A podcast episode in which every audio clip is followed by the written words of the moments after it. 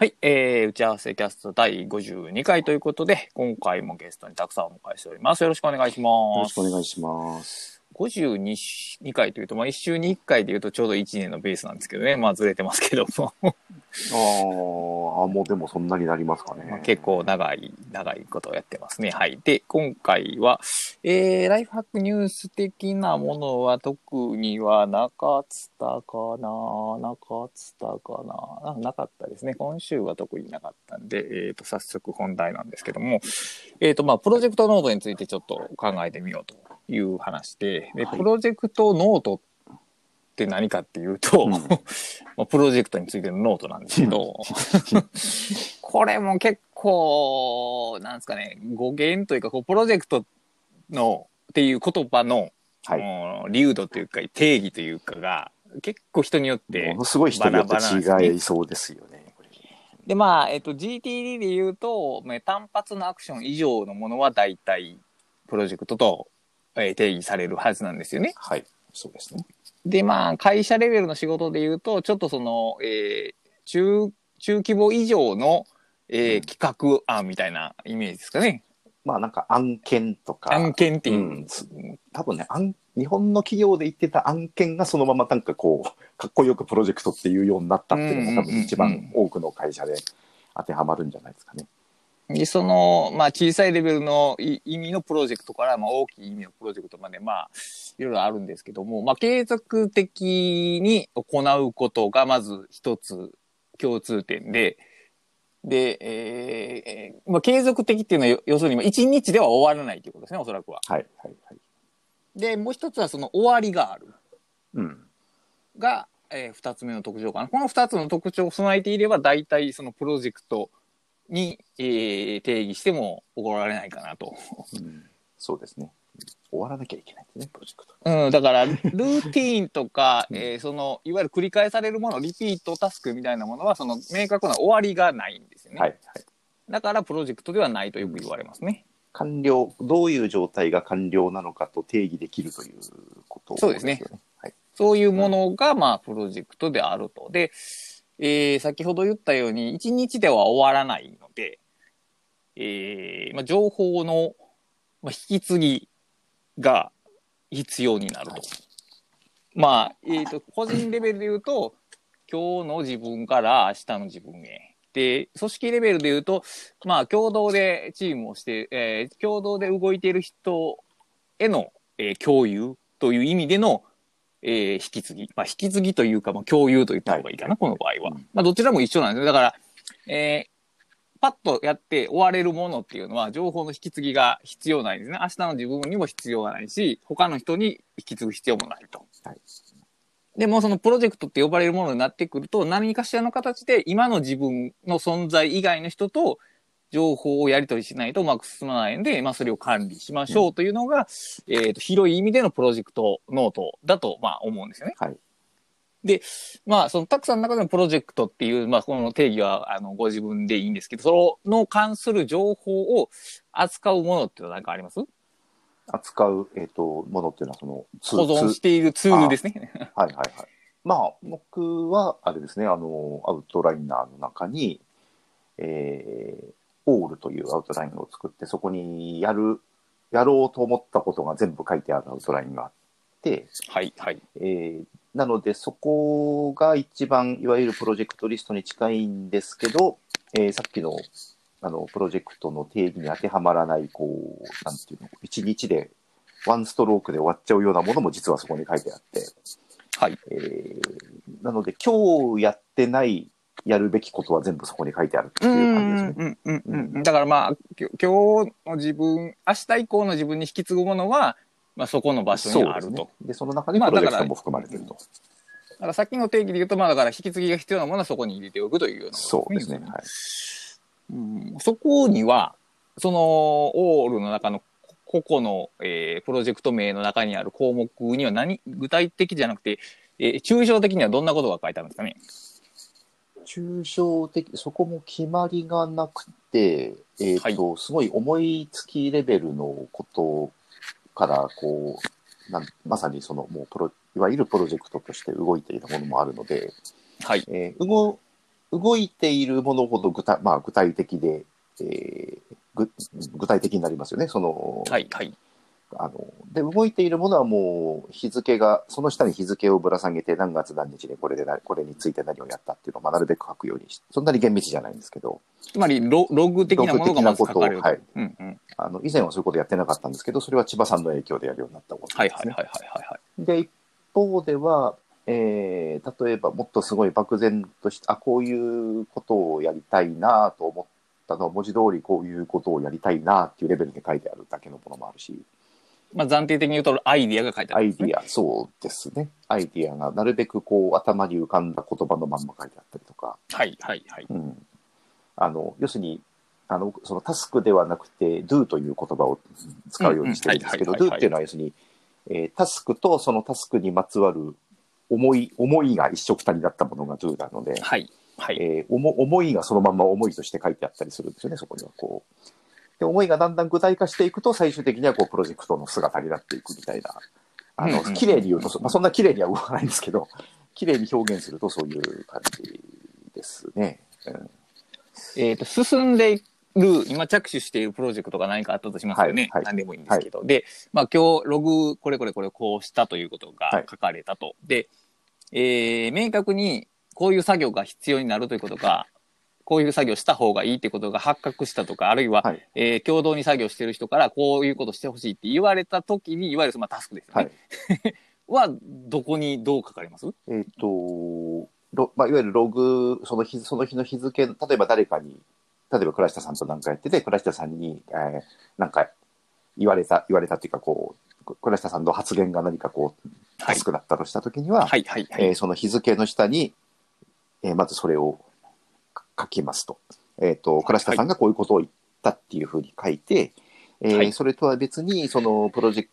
トに相当する項目の一番上に、えータスクとして、タスクというか、まあ、do なんですけど、タスクとして、えー例えば、えーなんとかの記事を整理とか、例えばあったとしたら、えーそのタスクっぽい感じで書くんで、2箇所に書く感じですうかね。ーん、まあ、やっぱそうなんですよね。うんそう、そこは僕はずっと疑問に、ずっと疑問に思ってて、うんこれがね、難しい問題なんです。で、えっ、と、例えば、えーそういうプロ個々のプロジェクトと別に、まあ、デイリーの項目を多分作っておられると思うんですよね。デイリーの項目内には、そのプロジェクトに関するものはもう直接書き込まないということですかね。えっと、なので、そうですね。さっきのをもっと具体、もっと正確に言うとですね、はいはいえーログ、ログって言ってたものがあるじゃないですか。はいはい。えーそこに書かれるのは、さい実はそれは日付の下に最初、あの、要するに、デイズ、あデイズという名前を付けてるんですけど、えー要するに、日々の、日々、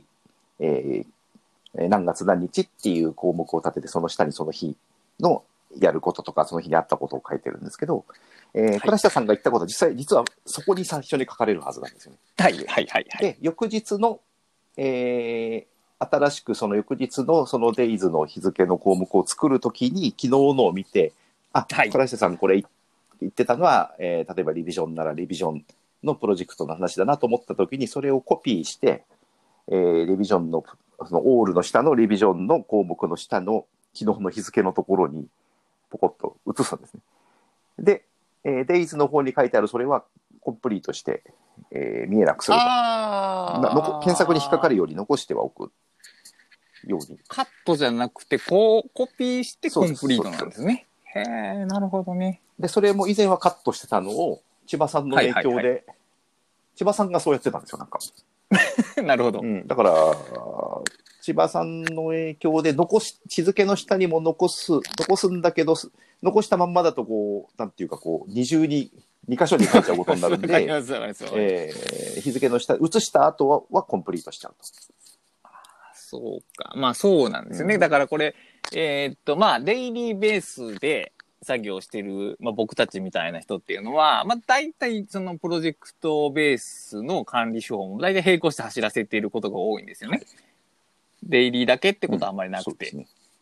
で、まあ僕もそうなんですけど、そうやってると、そのデイリーと、えープロジェクト、えープロジェクトの、えっ、と、情報のやり取りというか、行き来というか、が、常なる課題になるんですね。大体は手間が発生するんですよ、それ。で、やっぱ先ほど言われたように2回書くとか、両方にあるっていうことをしとかないと、どうにも落ち着かないんですよね。そうですね。うんうーん、あれは僕もいろいろ試したんですけど、結局むず、この、これがいいなっていう形にはならないんですよね、あれ。う手間の最小化ができないというか。そうですね。だから、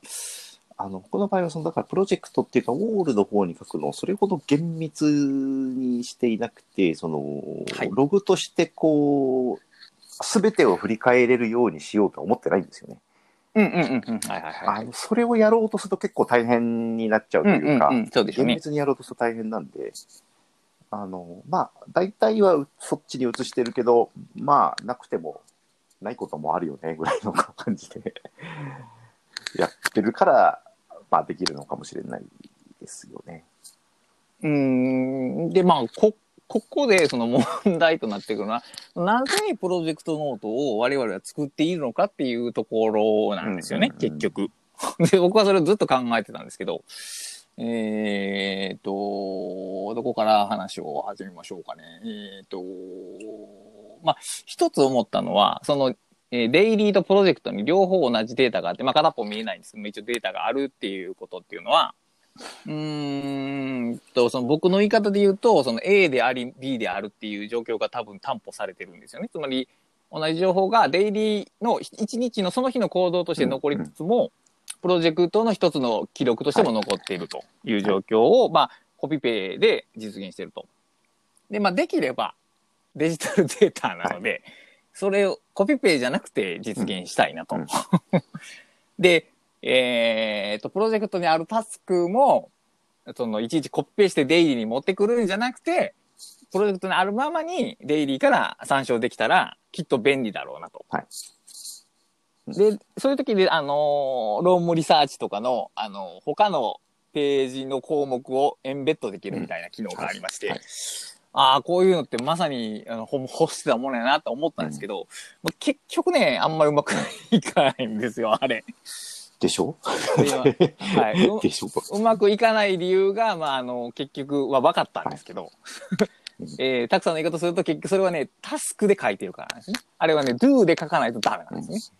ああ、ああ。だからそはいはいそこの管理が多分僕は甘かったからうまくできなかったんですけど、で、まあこれがほ ここからが本題なんですけど、あのー今僕ほとんどプロジェクトノートっていうのを作ってないんですよね。うんほぼデイリーなんですよ。デイリーのみ。のみ。デイリーのみなんですよね。で、何かの、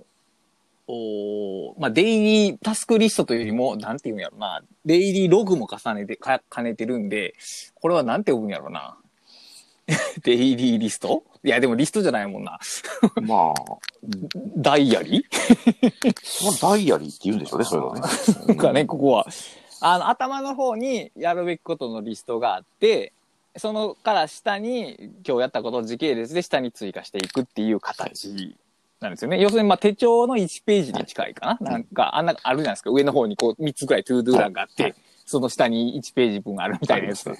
まあ、印象としてはあれに近いんですよ。で、あのー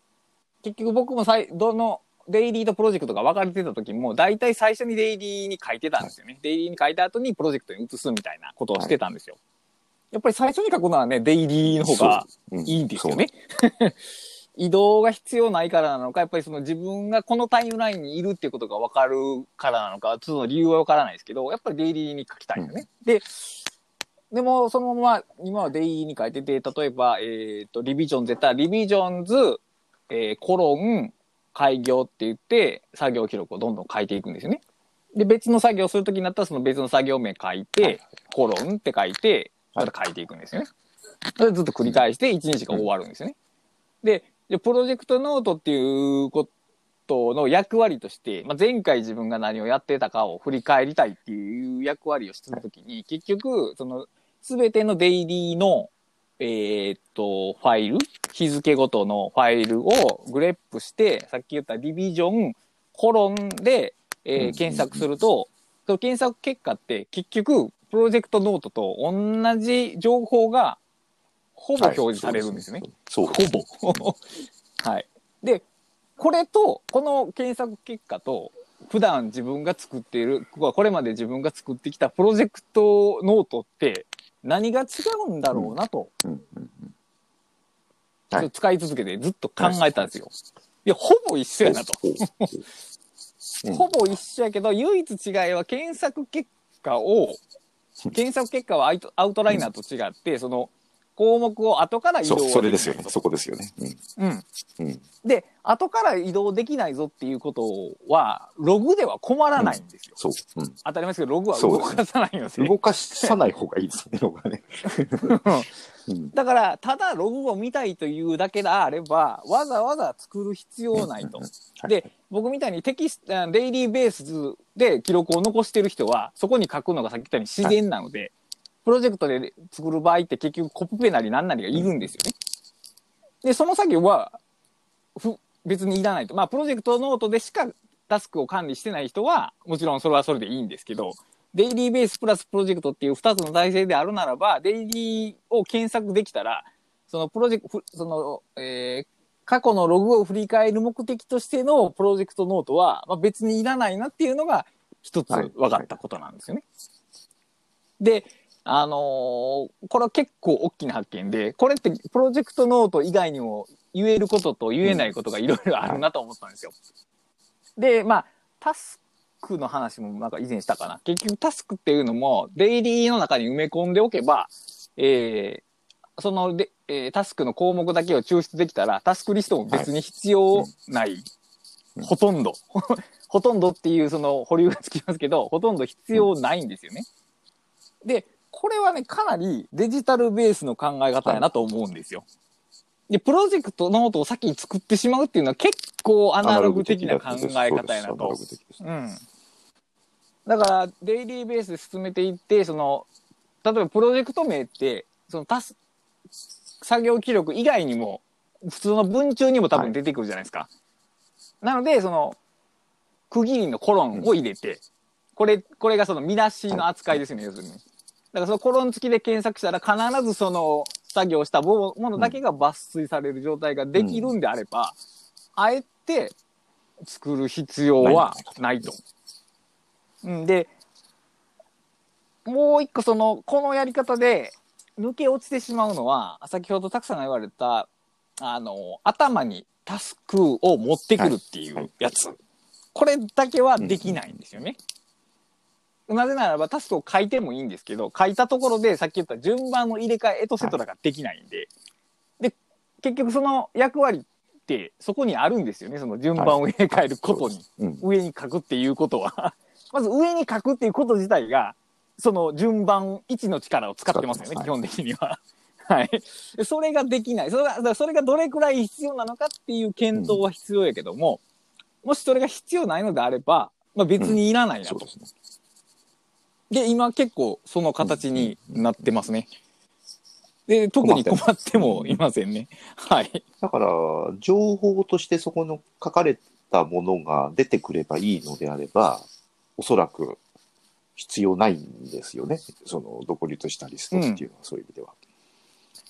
うん、だからやっぱ独立したリストっていうのはやっぱりその中身を操作するために作ればいいんであって、操作が不要なものはもうほぼ検索で頼って問題ないなっていうのが今のところの発見というか、お結構大きい発見ですね。それって多分、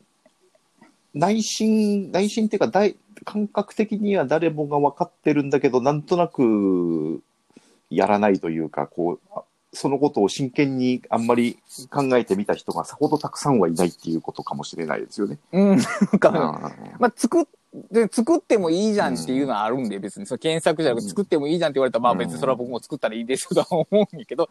これってだから要するにデジタルベースの発想になったらこうなるなっていうのはあるんですよね。だからそれ、倉下さんはそのコロンをつけて、えっ、と、そのキーワードと合わせてグレップすることで、えーなんかこう、疑似的なテンポラリーなリストができるという使い方ですけど、それ、多分、それをも、なそのグレップってなんやねんっていう人にも、えー使えるように実装された機能というのが実はタグなんじゃないかと思うんですよね。あ、まあそそうです。れタグなん,、はいそうタグなんですよね、それ結局やってることは。そう、まさにタグなんです。タグなんです。タグで、だから既存のツールやと、あまあ、特に Evernote やと、そのタグ、 grep のように表示されないんで、あの、後からログをたどるのがめんどくさいけども、 grep なら簡単やそうですねね。ただやっぱ Evernote はどれだけタグをつけたところで、その出て引っかかるのがノート単位になっちゃうんですけど、それこそ、えっ、と、はい WorkFlowy とか Dynalist だと、もう本当行単位でタグをつけるので、えーはい。要するに、ケングレップしたのと極めて近い結果がになるんですよね。あ、もうそうです。だから、で、だから、アウトライナーが、でやってるんだ僕は、だから、デイリーの中に、その作業項目をハッシュタグつけて書いて、その下に書くことで、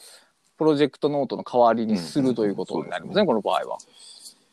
で、やっぱりだから、そうするとさっき小田下さん操作と言いましたけど、要するにアナ、デジタルなんだけど、えーそれを言い返しつつアナログ的な扱いをしたいときには多分何か分けてそこの作んなきゃいけないですよね、きっと。うん。まあ、それはそうやと思います。なぜなら分けるということ自体がアナログ的な操作だからですよね。そうそうそうそうそうそう、そうです、まさに。うん。だそうするとね、やっぱり自分は極めてアナログ的な使い方をしてる。分かってたんだけど、確かにそのアナログ的な使い方をしてるん ですよね。うんいや、でも直感的に使うとやっぱそうなるんじゃないですかね。僕だってここ10年ずっとそのプロジェクトノート型でやってきたんで、そうですね。いや、今考えてたのは、じゃあ、そう、そう言われてみると、じゃあ、オールがなくてもひょっとしていいんじゃないかと思って今考えてたんですけど、えーはい要するにオールっていうのは、プロジェクトリストでもあるし、えー GTD でいうところのサムデイリストみたいな、その、いつかやることリストでもあはいるし、、はい、はい、はい。えーえーなんとなくこう忘れたくない思いつきリストでも、まあ、要するに、えー企画企画とかアイディアリストでもあるしっていうそういうの全部兼ねてるんですけどなんで兼ねられるかというと、はい。アナログ的にやっぱり位置を動かすからなんですよね。その最近、うん、そうですね。最近うん触ったものとか、えー最近なんか考えたものは上に動かす。で、デジタルだとこう、あの、更新したものは自動的にこう、ソートされて上に行くみたいなことってデジタル的なんですけど、はい。えー更新したけど上に行ってほしくないものとかあるんですよね。ありますね。で逆に更新してないんだけど、あ、これ考えてみると上がいいなっつって上に動かしたいものもある。はいそうするとやっぱりその、アナログ性というものがやっぱりどうしても必要になってきちゃって、えーそれを実行するその場所が多分オールになっているということだと思うんですよね、自分の場合は。はい、まさにそうですよね、きっと。そうですね。はいだからやっぱキーワードはアナログ、アナログ操作。だから、うん。あの、だからこう、非アナログ的になると、で、デジタル的になると、何がいいのかというと、えーそのような一覧を一旦抜けられるんですよね。いその、そういう操作のメリットもありつつも、はいデメリットもあって、えー操作可能な項目の数がどうしても上限があると思うんですよ。で、まあ、やりたいことリストが膨れ上がってしまう問題みたいなことが起こると。で、この方式だと、まあ、別にいいんですよ。うんもうどんだけ増えても。その自分がそのキーワードを覚えてさえすれば、いくらでも遡れるし、うん放置してもいい。だから、1個しかない項目があっても、100個項目が、項目があっても、うん別に変わらないんですよ。こっちがやることって。で、そうすると、例えば、えー、プロジェクトがどんどん頓挫してもいいんですよね。うん。これはどう言ったらいいんかわからないですけど、つまり、えー、リストを作って、その、やることの優先、優先順位って違うな、ややりたいことを並べて可視化しておくっていうことをすると、その方向に向かって進みやすいっていうのはあるあるんですけど、逆に言うと、それをしな、うん、しなくてもいいというか、どう言ってんかな。そういう、が今日やりたいことをやればいいっていう感じになれるんですよね。いや、それは、あの、会社員ではまずい考え方なんですけど、あの、その時に自分がやりたいことをただやるっていう。で、その時に、その前、じ前回着手した日付がいつであろうが全く関係がないんですよね。そうですね。その、普段細かくリストをいじってると、あの、下の方に行ったり消えてしまったりするものでも、ごくフラットに扱えるんですよね。で、ここが、その良さでもありうん悪さでもあるというか、あの、方向性が弱くなるっていう言い方が多分できるんですけど、うんその日の気分で作業するんで、その代わり、その抱えておける案件がリストの上限より広が,、広がるんですよね。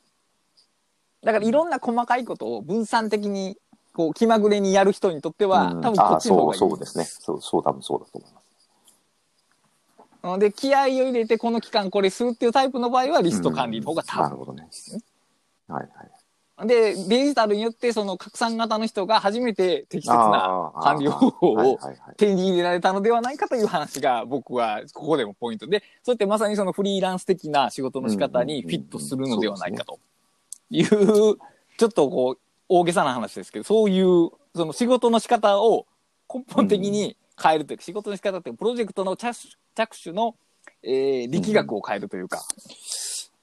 そういうことが可能になるはいはいは。いそのリスト管理から解放されると。そうですよね。だから、例えば従来だったら、えっ、と、従来のリストを作っていた場合だと、えーこれはもう、と、頓挫したプロジェクトだと判定されていたはずのものが、残っていて、ある日浮上してくるってことがあるわけですよね。そうそうです。うんでも自分の中で、あ、あれしようっていうその気持ちの高まりとともにはい。書けばいいんですよね。はいその作業記録に。うん。で、何してたかは、過去の自分が記録を残してるはずなので、あの、それを検索すれば、もう立ちどころに、立ちどころにって大げさですけど、あの、見つけられると。これはね、本当に実感、実験としても、あの、僕って結構ね、その、興味に波があるんですよね。一時期、その、に1ヶ月ぐらいすごいそのメモツールをプログラミングしたと思えば、すごいその本を買うことに夢中になることもあれば、ずっと本を読んでる期間もあって、あんまりこう、なんですかね、文章を書くことはもちろん毎日してるんですけど、それ以外が結構揺れてるんですよね。そうすると、そのリスト的なプロジェクト管理だと結構そのうん、コロコロ切り替わる？はい。はい。その上位に来るものが切り替わっちゃうんですけど、それをしなくてもいいと。で、1ヶ月ぶりにコードを書こうってなった時に、やっぱその時書こうってなった時は気持ちが高ぶ高まってるんで、うんやる気が湧くんですよね。で、過去の記録を振り返ると、ああ、そうそう、これしてたって言って、すぐに復帰できるっていう。で、プロジェクトリストが、優先順位が入れ替わってると、やっぱその、上がったモチベーションが、うまく噛み合わないんですよね。うん。はいはいはい。その、だその昨日の自分は、えープロジェクト B を進めようって思って優先順位を決めてたと。である日の僕はプロジェクト A をすごくやりたいと。うんでここが噛み合わないんですよね。リストが提示する優先順位と僕のやりたい気持ちが噛み合わないんですよね。別に噛み合わなくても構わないんですけど、むしろだから仕事としては B をやらなあかんかったら B をやれっていう話で、それはこれまでのマネージメントだと思うんですけど、そうじゃないとき、そうじゃないやり方も、うんまあ今ちょっとできつつあると。で、その際に一番重要なのが、その作業記録を書いておくっていうことなんですよね。これを書いておかないと、さっきの、あの、復うん復興は不可能なんですよ、これ。ものの見事に忘れてるんで。はい。で、作業記録で、これこれこういうことをしました。で、こう、次はこうした方がいい。で、そのためには、例えばこういう工夫がありそうだとか、ここのページを見たらいいっていうことを書いておく。これを書いておくだけで、魔法のようにその時の自分に戻れるんですよ。はい。で、それと対比すると、プロジェクトノートにタスクを書いておく方法は全く無理なんですよね。これね、本当にね、もうほんまこれ何回もたびたび経験してるんですけど、あの、まあ、半年ぐらい放置してたプロジェクトノートを見て、上にタスクリストがあっても、全くその、何、いや、その行動はわかるんですよ、それぞれの行動は。ただ、それをする気持ちが復元されないんですよね。do、これやっぱりね、で do はが欠損しろがなんですよね。うん。で、あのーその、この話は全部メールマガに書いたんですけど、メールマガに書いて感想のメールを、もうとあるとある響さんという方がいただいたんですけども、あの、その、タスクって、えー、どう言ったらいいんかな。はい表現が短い。うんまあ、宣伝されてるっていうか、はい切り詰められてるじゃないですか。で、それは情報不足じゃなくて、むしろ情報量が多いっていうことを言われたんですね、響さんが。つまり、僕の解釈からすると、それって結局、書かれてる文字が短いほど、た、えー文脈がいくらでもあり得るじゃないですか。文章にすればするほど意味が限定されますよね。だから、その時、その今読んだ自分がそのタスクを解釈してしまって、その時、昔の自分が書いたことじゃないように読み取ってしまっているんではないかと。で、あ、まあそれは確かにそれはあるかもなと思ったんですよね。で、やっぱり文章の形で書けば書くほど、その時の自分の気持ち、はいまあ do が乗っかるんで、あの、うんうんうん復元しやすいんだろうなと。で、ここまでの話合わせると、やっぱり、だから日々の作業記録を取っておけば、プロジェクトノートっていうのは、えーうん8割5分いらない。操作したいものについてはもちろんリストを作ればいいんですけど、そうじゃないものをあえてリスト化とか、ノートか別にノートとして切り出す必要は、必然性はそんなにはないだろうなっていうのが今のところの感触ですね。なんか今聞いてて思ったんですけど、その、do をい、はい。do, do っていうのは、要するに、まあ、タスクとそのタスクに関する、行動に関する思いが合わさったものが do だと定義したときに、えっ、と、do を意識して書く限りは、記録も、要するに過去のことをき記録する、記録も、えー未来のことを書くタスクリストなり、プロジェクトノートなり、もう、ほとんど違いはないというか、結局、あ、そうですね。プロジェクトリストなりを作るということも考えようによっては、あ、このプロジェクトをこれからこうしようと今日思ったという記録なわけですよね。タスク、タスクリストもうん、そういうことです。まさにそういうことです。そう考えるとどっちもうんはい、そうです。すべては記録だと考えて、あ、それはなんか、あなんかそういえば佐々木さんがそういえばそんなこと言ってた気がしますけど、タスクリストも記録だとそういえば佐々木さんは言ってたような気がしますけど、それ確かにその通りですよね。うん、だから、だから、えっ、と、えっ、と、アイデアメモもタスクやっていうのと話の逆位相で、結局だから、頭の中にお起きた、発生したものを書き留めているし、そのメモは後で処理されなければならないからタスクやっていうことで、結局その二つって変。換可能なんですよね。うん、そのツールの便宜的に分けているだけであって、情報としての根源としては一緒なんですよね。だからどこにハサミを入れるかっていうだけの違いでしかないっていう。うん。で、やっぱりその do っていうか、さこれこれこうしたっていうことで書いておくと、例えば読み返したときに、半まあ、1ヶ月後の自分が読み返したときに、えー、1ヶ月前の自分が切り出したタスクとは別のタスクが切り出される可能性が存分にあるんですよね。あの、例えばプログラミングやったら新しいコードの書き方を知ってるから、こうじゃないなっていうのがわかるみたいなことですよ、簡単に言うと。だから、やっぱりその、do、宣伝、do、うん、タスクの形で切り出されたものって切り出されてるので、あのーなんて言ったらいいんかな。その時なんですね。スナップショットなんですよね。効果があるのは。だから、その、タスクの取り扱いって賞味期限が短いっていう言い方がいいんかな。うん うん、だから、原本というか、そのタスクの元になっうんた do、do ですね do というか、思いの方を保存しといた方が良いんあですね。だからそういう意味では、タスクっていうのは、その、あの、そう、賞味期限が短い。で、何のためにタスクリストってあるかっていうと、チェック、や、チェックして消していくためにあるわけじゃないですか。うん。うんうんうんそうですね特にデイリーとか消しやすいように書かれてるわけですよね、タスクっていうのは。だけど、うんうんうん。確かに確か何に。をするかという、その、あた考えあ思いというか考えというのはおそらくタスクリストの形ではなくてもっとこうもやもやっとしててこうあのこれこれこう思ったんでこうしたいとかそういうあのいわゆる例えばなんだ、えーなんとかプロジェクトの、えー第三章第三章チェックみたいなそういうそういうふうに書かれるものではないんですよね多分。うんうんうん、そうですね。うん、だから、そうですね。タスクリストは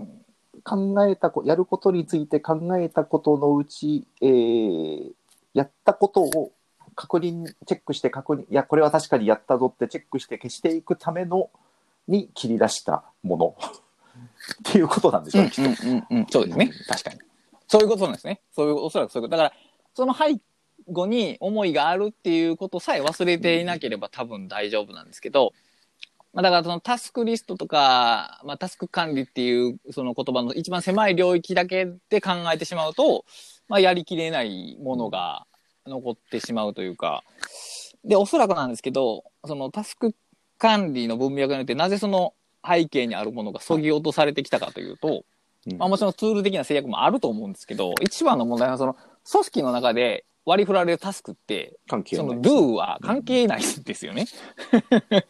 関係なくてやらなあかんっていうことなので、だからその、うん、土俵土、土台としてそれがないままに情報、タスクという情報を扱うための手法がうん。確立されてしまったのではないかなと。よくタスクをアサインするっていう言い方をがあり、えー近年さ日本でされるようになったんですけど、ものすごい嫌いな言葉なんですけど、はいはいでも、あの、それは要するに、アサインしてもいいんですよ、多分ね。で、ただタスクをアサインするということは、アサインする側、まあ、つまりよ、まあ、要するに上上司なり何なりが、えー部下にタスクをアサインするんですけど、えーその上司の中に do がなければいけないんですよね。その、えーですね。まあ上司だけじゃなくて、要るに会社、組織、会社の中に、企業の中に do はないというよりも、本来は企業がその do を持ってなきゃいけなくて、うん、そうですね。企業理念企業理念イコール do のはと、ずですよねえーその理念を踏まえて、えーこの、えーこの契約なり、その受けた仕事なりを、えー自分の会社としてどうやる、どうやるのかと。で、それをうんうん。理想は、えー企業のとしての do があり、えーそれを受けて、えー管理職のなんとかさんの do があり、その do に基づいて、えー部下のなんとかさんにタスクをアサインするというようなのが理想なんでしょうけれども、はい。まあ、大体はそうなってるそうですねっていう。まあ、まあ、規模が大きくなると 不可能なんですよね、きっとそれは。まあ、おそらく階層が深くなると無理なんですよね。ただやっぱり本来、これもおそらく、その本来の機能通りに機能していることはほとんどないでしょうけど、その企業理念みたいなものが、こう、会社の、えー昔は応接室に飾ってあって、今は、あの、サイトの、あの、はねい、えー、アバウトアスみたいなところに書いたところの下に、えーはい、はい。ミッションはみたいなことで書いてあるような、あれが、あれと、えーそこで働く人がなんかこう、のそれぞれのルーがこう、すり合わされて、えー別にこう、一緒にする必要は全然ないんですけど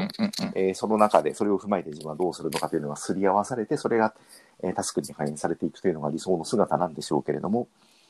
えーまあなかなかそうはなってないとはい。いうことなんでしょうね。なってないですね。うん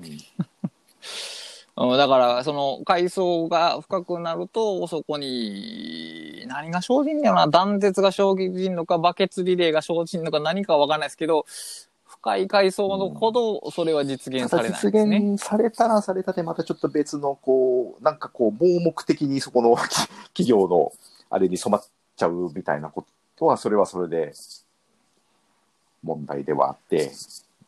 うん。いや、でもそれがさっき言われた、すり合わせるっていうことが、対象ではないかと僕は思うんですけども、うん。そのまま鵜呑みじゃなくて、その理念は理念として、現実は現実として、自分ができることは自分ができることとしてっていうこの三角形の中で何をするかを考えていけば、いわゆるその、カルト的な感じにはならないのではないかとは思うんですけど、うん。うん。で、こう、結構、企業マネージメントの話と、個人マネージメントの話は、僕は常にこうしてると思ってて、だからブラック企業の話っては、いセルフマネージメントにも多分言えるなと思うんですよ。うん自分自身をブラックに扱ってしまう人って結構いると思うんですよね。で、さっきの話で言うと、その企業の理念と個人の do をすり合わせるって話で言うと、えーはい個人のビジョンってあるじゃないですか。ビジョナリーっていうようなニュアンスのビジョンと、実践の do もやっぱりすり合わせた方がいいんですよね。うんこれはだからリ,、リビジョンズの話なんですけど、だから自分の立てたビジョンに盲目的になってはダメなんですよね、これ。うんだここがね、難しいとこなんですよ。あの、ビジョン、僕は少なくともその7つの習慣的な意味での高いビジョンというか、まあ将来に向けて何かを掲げる的なことは大切やなと思うんですよ。あれを全面的に否定するのは間違ってると思うんですよ。かといって、やっぱり、うんあっち方向に進みすぎるのも問題やなと思うんですよね。でその塩梅がどこにあるかっていうのをはい今、はいはい話を聞いて思いましたね。このすり合わせるっていうところを聞いて、ああ、そうやなと。自分のビジョンは、その企業のビジョンと同じように扱えばいいんではないかっていうのはちょっと思いましたそのすり合わせが一番難しいのであって、あ まの、そこに触れないと多分ダメなんですよね。そうですよね。だから、やっぱり、どうしても 7, 7つの習慣自体は非常に素晴らしいと思うんですけど、あそこに出ている、その、例えばはいミッションステートメントの見本みたいなものが、やっぱどう考えてもあれは立うんうんうんうん派すぎる。立派であっても全然いいんだけれども、あの、やっぱり多くの人に、のその人生の実感とはやっぱそぐわないものになってしまっていて、だけど7つの習慣が素晴らしければ素晴らしいほど、ああいうのを書かなきゃいけないと思って、で、ついああいうのを書いちゃうけど、当然そうはできないわけですよね。で、で、で、であ、だからだ、やっぱダメだって思う人が出てきちゃうんだけど、多分そういうものじゃない。でも、だからといって、だからこう、なんかこう、そういうものなしに、えーっていうか、こう、いわゆる今って、ぶっうんちゃけるということが何かいいことのように扱われる、その、もしくもしくは人はいはいはい間はいや、人間ってほら、そうじゃん。あの、ね、一皮むけばこうじゃんみたいな、こう、なんかこう、あの、うんうんうん。そういう方向に行っちゃうけれども、やっぱりフリーライティングしてると、恐ろしいほどいいことを書いて、いいあの、立派なことが自分、その人に立派に見せようという意図じゃなくても、恐ろしいほど立いわゆる立派なことが出てくることもあれば、それと、その次の行にものすごく、こう、ひどいことが出てくることも、だからその両方が自分だということなんですよね。はいはいはい、そうですね。はい、うんだからうん、そうですね。両方あることを踏まえて、どう、その、まあ、ビジョンという言い方でもいいし、ミッションでも何でもいいんですけど、それを描いて、で、その両方ある自分を抱えてどう生きていくかというのが、どう生活するかというのが、まあ、多分最終的にはタスク、一番下まで降りていくとタスクになるんだと思うんですけど、まあ、要うんするにだから、どう生きるかという話になるわけですよね。そうなんですよね。いや、だからその僕が、僕のリストってさっき言ったように2部構成になってて、頭に、えっ、と、や、タスク、タスクリスト、デイリータスクリストがあって、その下にログなんですけど、うんえっ、と、まあ一致しないんですよね、完全に。はい完全に一致することはほぼ稀なんですよね。うんで、これ、この乖離なんです、要するにね。はい で、二つあるっていうことなんです。これ、これが表してることが二つあるっていうことなんですよね。その、上に掲げるものと下に実際に起こることっていうのは違う。でも、だからって、その上がいらないっていう話には僕は絶対ならないと思ってて、僕をやってて思うんですけど、デイリータスクリストを作るときと作らないときの一日の行動って間違いなく違うんですよね。うん。例えば僕、最近テンプレートっていうのあんまり使ってなくて、デイリータスクリストで。以前ははいそのき決まりきったテンプレートをコピーして使ってるんですけど、例えば、それ使わなくなると、コンビニブログの更新がすっかり忘れられることが多いんですよ。あれほど毎日更新してるのに。うん。デイリータスクリストに項目が載ってる、載ってる時は多分ほぼ書かしたことはないんですよね。あれ、更新5分ぐらいしかかかりませんし、あの、なんですかね、いわゆるその認知資源っていうものの使用量が、回るスタイル書くのに50やとしたら、あれ1ぐらいしか使わないんで、あの、瞬、はい戸惑うことがない？着手するのに戸惑うことがないですね。もう書いてあったらやるっていう感じなんですよ。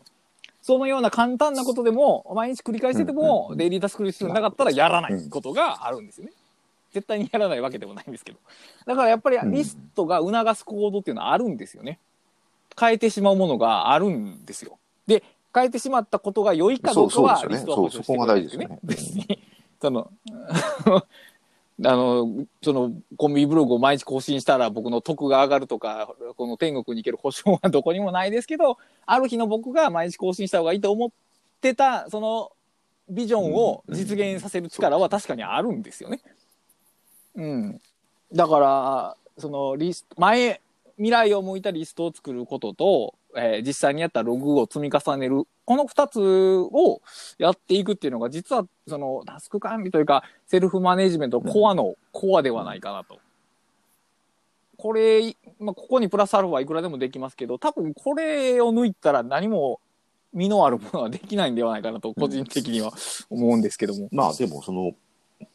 両輪が必要ってことですよね。両輪、うん。両輪が必要ですね。両輪が必要だと思う思いますね。あの、あ現実的にデイリータスクリスト、その1日の上にあるやつも。作らなくていいはずなんですよ、原理的には。検索して、うん未着手のタスクをするっていうことだけにすればいいはずなんですけど、やっぱりしないんですよね。うん。はい。なぜかというと、並べ替えたいからなんですよ。これもやっぱり。やりたいことを上にして、やらないことを下にするっていうようなこ操作をしたいからなんですよね。で、ログは操作しなくていいし、ビジョンは操作したいっていう、この二つの違い と、デジタルツールならではのことっていうのが、うんその、最近分かってきたなっていう。だからやっぱ操作したいっていうのは、その何かしらの、その、意思の表明ですよね。うん。意思を、そうですね、同じ、同じ言葉で。意思を加えたいってことですでね。意思を加え、なんで意思を加えるのかというと、あれはどうなんだろうし、自分に対してそれを表明したいからなんですかね。でこういうこともあるんじゃないですかね。やっぱり並び替えたいんですよね。うーんまあ、ある種の支配ではあるんですけど、領土化というか支配ではあるんですけど、余計な操作と言われるよりもしかしたら余計な操作なんかもしれないですけど、ある種のしっくりきたい感じっていうのは、それ、うんその操作を経ないとなかなか得られない。あのーと、デイビッド・アレンがストレートフリーの成立の中で、はい。えー大切な見通しとコントロールだと確か言ってましたけど、うん。コントロールに属する行為やと思いますね、その順番を入れ替えたりするのは。で、うんリストで一覧することが見通しを得るっていう。だからリストを作って操作するっていうのは、はいだから根本的な要素なんですよね。その割にデビッド・アレンはあんまり入れ替えてる印象ないですね。ううん、やっぱりアナログリストの。順番を並べてる印象はデビッド・アレンにはないですよね。言及したことは多分ないですね。あの、リストを見たら、やるべきことがすぐ明らかになる,、なると申されたので、だから必要ないえっ、と、あれですよね。やりたいこと、プロジェクトについて、次のアクションをとりあえず全部考えといて、で、その次のアクション、次にやることを、えーコンテクストで並び替える。だから、あまあ、だからコンテクストに当てはめ、に位置づけていくのが、まあ、並べ替えるに相当するのかもしれないですけど。うん。いやーでも結構微妙じゃないですか。こそれはだから、ねさっき言ったように、テンポラリーリストに多分近いものなので、コンテキストに沿わせるっていうのは。で、そのコンテキストリスト、えっ、と、ネクストアクションリストを見て、見たら、自分が次に取り掛かることはう、ん直感的に分かってる。なんかそういうような表現をされてたので、わかんないですよね。あーまあ僕もあるいは直感的にわかるんだけど、やらないとかね。うん。やらない。ねうんまあ、そこ、うん、そうですね。確かに、そう、操作の話。てか、操作の話はね、実はあんまり、優先順位、星マークをつける話はたまに出てきますけど、えータスク管理全体で、タスクを、順番を入れ替えましょうっていう話をしてるのは、多分、ほぼないんじゃないですかね。そうですかね。そんなことはないような気もするけど、じゃあ誰が言ってんだってあんまり自分、自分は言ってるけど、あんまり思いつかないような気もしますけどね。そもそもだから、えーその時代のタスク管理理論がアナログベースの話になってるんで、今日やることはいを選びなさいっていうのはまずよくあるじゃないですか。6つぐらい選びなさいとかってリストを作りなさいとかあって。で、えっ、と、カエルを食べてしまいみたいなやつは、はいえー一番難易度高いものから取り掛かれって言ってますよね。で、えーっと、名前忘れた。なんとかのなんとかっていう本では、はい、はい、はい。えー ABC の優先順位つけなさいって言ってるんですよね。まあ、これも説明が不要やと思うんですけど、こういう話はよく聞くんですね。で、これは結局、入れ替えるというよりは要素付けをしてるだけなんですよね。うん。選んでる。そうですよね。だから選んでるに近いかな。うん。うん。入れ替えてるわけではない。で、思い返すと、ポモドーロでもないし、えー、ドラッカーも言ってないし、いや、多分ね、言ってないと思いますよ。入れ替えなさい。リストを作って、うん作りなさいまでは言いますけど、入れ替えなさいは、多分ね、タクさんしか言ってないんじゃないですかね、きっと。どうなのかなあの、そう、優先度じゃないんですよね。優先度じゃないんですよね。優先順じゃないです、これは。あ、優先度、あ、じゃあそうか。何を先にやるかを優先度と捉えれば優先度なんだけれども、重重要度じゃないことは確かですよね。うーんそうですね。重要度では全くない。まあもちろんな流れに近いか。だから、タスクシュートは多少それに、でも、まああれも並べてるけど、まあな入れ入れ替えなさいっていうんではないかな。あれ好きに取り掛かっていいですよとは言ってますまあけども、、運運用の仕方によっては近くなるのかな。リストを入れ替え、うんまあ、うんでもまあ、うん方針としてリストを作って入れ替えなさい。その入れ替えることで自分の意思を反映しましょうみたいな話ではないですね、きっと。うん、だから、やっぱりそのデジタルベースでないと、だから要するにアウトラインはアウトライナーによって初めて生きるって話と一緒で、デジタルベースで考えないとそれってあんま出てこないんじゃないですかね。だって書いたリストは消すかうん消さないかしか、あの、アナログの場合はないので、あの、そういう意味では、アナログで言うと、実は野口幸雄さんが、あのーはい。あの、コピー用紙の失敗したやつを切り刻んだメモ用紙に書いて、それを順番に並べてホチキスで止めるみたいなことを言ってて、あのーそれを言って、だから、例えば小種はいはいはい法みたいな感じで、紙を無意識に紙に書い一件ずつ書いて、はいはいはい。並べ替えて、あのー並べ替えてっていうのは机に広げてじゃなくて、その重ねる順番を変えてるみたいな運用をし、あのーはい、はい、はい。なんだろう、無意識にというか、その結果的にやってた人って結構いるような気がするんですよね、昔から。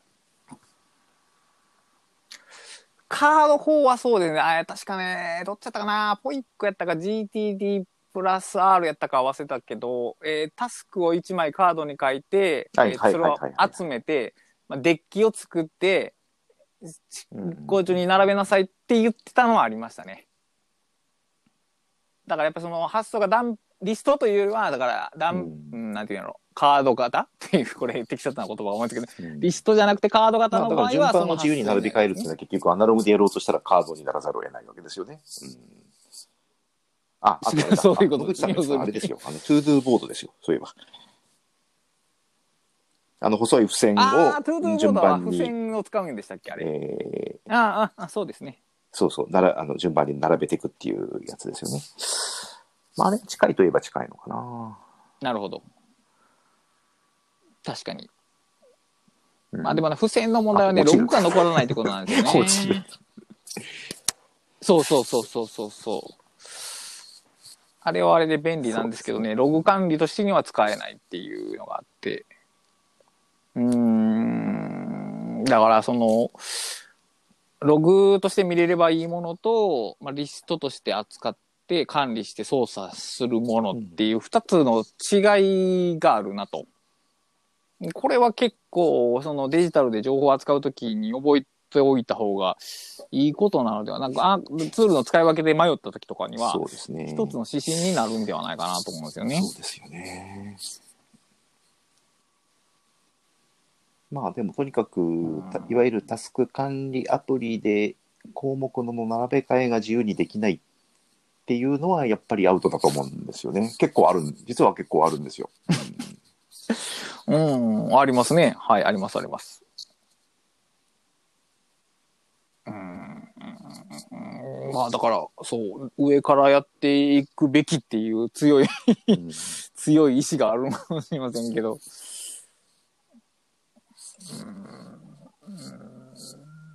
まあ、この辺は全然発展途上の分野ですね。だから、未だにそのさっき言ったようにテキストファイルのが使いやすい場合が多いっていうのがもうなんか、ツール開発が負けてる気がしますからね。ね、あの、基本的にまあこれを言うとまたお、もしかすると怒られちゃうかもしれないですけど、そのやっぱツールを作る人がやっぱりその、データベース的な発想をしてしまったりとか、いや、もちろんそのデジタルの強みを生かすにはもちろんそれは必要なことなんですけど、やっぱり、ちょっと、その、タスク管理もそうだし、その文章を書くみたいなのもそうなんですけど、ちょっとそれとは違うっていうところがあって、で、ただその、その、ちょっとそれとは違うと思っている自分が、逆に、それをうまく、その、あの、ツールを開発する人にうまくそれを説明できないっていうところがあって、もしくは自分が作れれば一番いいんですけど、はいはいはいはい。それはやっぱあらゆる分野で起こ起こるというか、だからやっぱり、うんうんその、それこそ、あの VS コードとかもそうですけど、ああいう例えばプログラマー向けのツールが一番発達するのは、プログラマーが自分で何が欲しいか分かるからですよね。で、そうなんですよね。そうなんですね。それはあります。やっぱそれと同じレベルで、やっぱりそのプログラマーさんは、えーその、やっぱり、プログラマーさんはというか、こちらがうまく伝えられてないっていうところもあるし、まあだからそう、そういう知見交換の場、知見っていうか、あの、こえー知識うん意見交換の場か、意見交換の場っていうのがあんま少ないのはあります、一方では、その、やっぱり開発のその経験とか、全くその知見がない人が、その要望を出し始めると、とんでもない無茶なことを言っちゃったりとか、ね。まあでも、そう、難しいんですよね、あんまり遠慮。しすぎるのも あれなんで、まあまあ要望は要望として、こう、要望ボックスみたいなところに入れて、ちゃんとこう閲覧できるみたいなこともあればいいし、だからまあ、えっ、と、今温め中のその、はいはいはいはい。サクさんとの共同連載第2回目のそのエディター系の話で、なんかそういう書き手から見てこういうのがあったらいいなっていう話が一つまとまったらいいなと思いますけども。あでもだからそれとも関係しますけど、そのその文章もそうなんですけど、やっぱ最近思うのは、あの時間はリニアであるという当たり前のことを、うんで昨日ちょっとあのブログの記事を書いたんですけど、あの、時間はリニアなんですよね、当たり。当たり前なんですけど、で、そのリニアな時間の中で我々は生きていると。まあ、タスクだからタスクもリニアにな並ぶんですよ、そうですね。最終的には。これはもちろん。どんなに階層的に、うん。あの、そうですね扱ったとしても。で、まあ、だから究極のそのリニアにタスクを並べたものの一つが、まあ多分タスクシュートだと思うんですけど、まあそれがちょっと、うん。あ、そうそうそうあと実はその、エディター、えーテキスト、作業記録に一行で書くずっと書いていくのも実はリニアなんですよね。で、文章も、そうなんですよね。あのー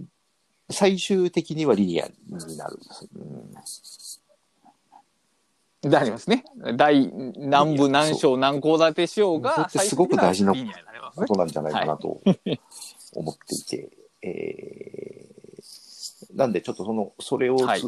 その、それを踏まえて、なんかその文章を書くこととか、それ、まあタスクを扱うこととかを、なんかこう考えるようになったんですけど、多分だから、その今日、小田下さんが言ってた話とも多分つなが、つながるんじゃないかなと思いますね、それは。うん。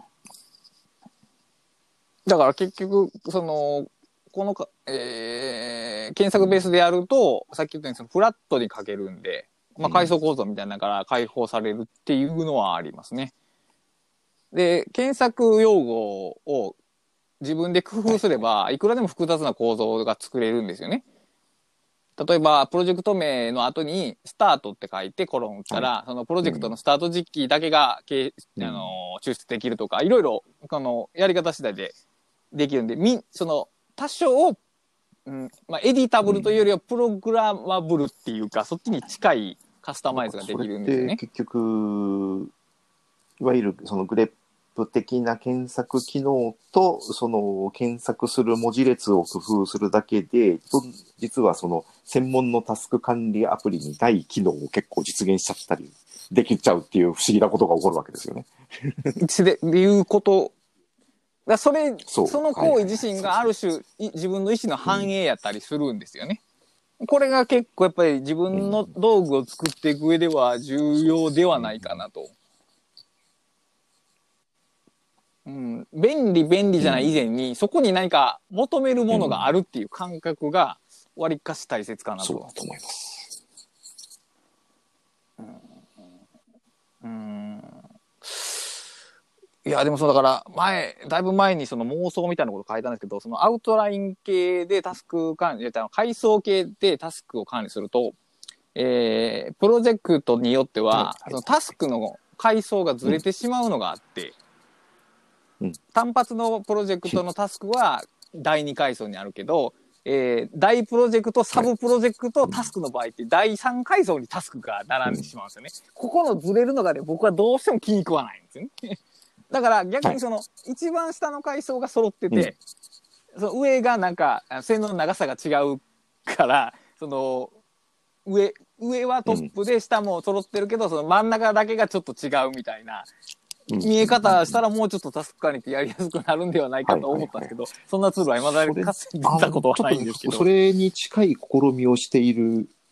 人を実はちょっと一人見かけたんですけど、あの、多分それちょっと勝手に言っていいかどうかわかんないんで、あの、あれですけど、あの、要するに、はい。あの、今の話、問題って結局、細かくなるに従って階層を下げていくから起こるんですよね。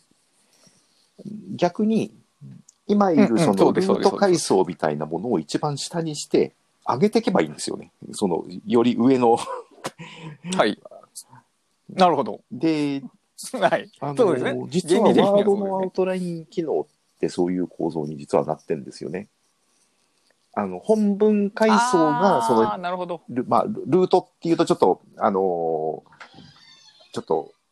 コンピューターに詳しい人ほど誤解を生まれるかもしれないんですけど、その、要するに、今いる階層っていうのがあって、下げていくんじゃなくて、えー今いる階層に対して、えー見出しをつけると、一個上げる、その見出しの上がりを一個上げるんですよね。で、それをさらに大きな、その、はい。章みたいなのをつけると、はい。さらにそこから一個上げる。だから実は本文の階層は常に揃ってるってはいいう、同じっていう構造に実はワードのアウトライン機能はできてて、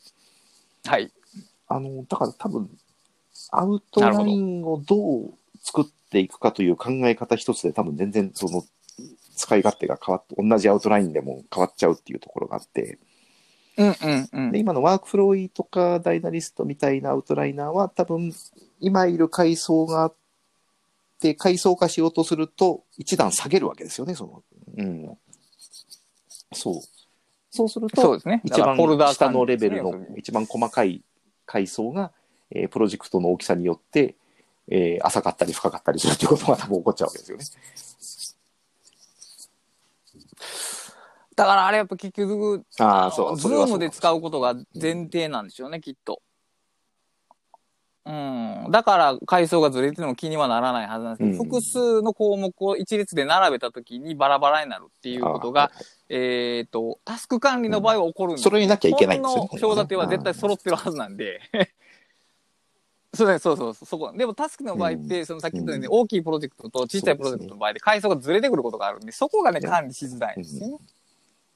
ああ、そうか。確かにでも、ワードは結局、ワードはそう規定、メインがだからままさにそうなるんですよね。文章化したときには最終的に出来上がったら階層は揃ってなきゃいけないっていうその揃ってる状態を前提に設計されてるわけですよね多分。うんうんうんうんうん。そうかなるほどなるほどはいはいはい。ああそうそうそうそうそうです。まあちなみに、だから、オーグモードもそうですね。そういうことです、うん。うんうんオーグモードもまさにその思想で管理されてますね。だからあれは使いやすいんですけど。あだから、オーグモード、それを言うと、要するに、アウトライナーじゃないけど、マークダウン的なものは、そ要するにそういうことなんですよね。うんうんそう。まあそうですね。確かにうん確かに。うん。本文ベースで見出しを上げたり下げたりしていくっていう。うんアウトライン一つをとっても奥が深いわけですよね。そうか。そうですね。だからまあ、普通にアウトラインを使った場合、まあ、 WorkFlowy 的なワークアウトライナーを使った場合とエディターの違いは、だからそこにあって、階層、トップがスタートなのか、ボトムがスタートなのかっていう違いがあるってことですね、要するに。うーん、面白いな。でもそれの違いはでもプロセス型とプロダクト型って言っているもののちょっと親戚みたいなことなんですけど、ちょっとちょっと違う。うん、ただ、ボトムを揃えて上げていくのっていうのはプロダクト型になるんですようんうん。うんうんうんうんうん。そうですね、確かに。うん、そうやな。だから、そうそう。だから逆に言うと、アウトライナーでは階層の違うものを同列に扱えるメリットがあるっていうだからやっぱりどっちがいい悪いじゃないんうんうんうんですよね。そうかそうかそうかそうかそうかそうかそうかそうか。あ、だからそうね。管理のビューとしては階速が近っていいけど、実行のタームになるとずれてると困るってことなんですね。うん、うん、うん、うんそっかそっかそっか。そうだからやっぱタイミングによってそのどどどっちかの方がいいっていうことが起こるんですけど、意外に実はそれは交換可能ではなくて。そうなんですよ。そうですね。この場合は無理ですね、きっと。まあちょっと工夫するとワードではにちょっとそれに近いことができるんだけれども、まあワードはワードで逆にちょっと別の問題があるんで、なかなか、あの本当にプレーンでそのメインのアウトライナーとして使うのはやっぱ厳しいですよね、ワードは。うん。まあ、やっぱそこは完結、単一ツールでは完結しないんですね、やっぱし。うーん、そうか。まあ結これ構、は多分追求する結と結構面白い構、ね、話だな、こ結構深い話ですよ、これ、きっと。れは。うん。まあ、そんなとこですかね。まあ、とりあえずそのプロジェクトノートって別に作ってもいいんですけど、まあ、作らなくてもいいですし、ちょ作るにしろ作らないにしろ、あの、ログベースで、えー、記述していく、単なるタスクの羅列にすると非常に賞味期限が短くなってしまうっていうのは、そうです多分どの環境においても言えることやと思うんで、うん、これは結構意識した方がいいのではないかと。まあ、あと、そのデイリーと、その、プロジェクトをどうリンクさせるのかは、多分、その、個々の人の課題なので、ちょっと一般会は与えられませんけど、でも、ふその二つの視点というかそう、ですね。デイリーの視点とプロジェクトの視点があった方がいいのは確かにね。はいうんそれぞれにログを振り返られると、やっぱりい良いと思います。はい。そんなのかな。えーと、まあえー多分何もない。と思いますけど、何かご報告なり宣伝なりがあれば。はい。まあ僕も今のところは何もないんで、はい、お疲れ様でした。じゃあ今週はこのまでに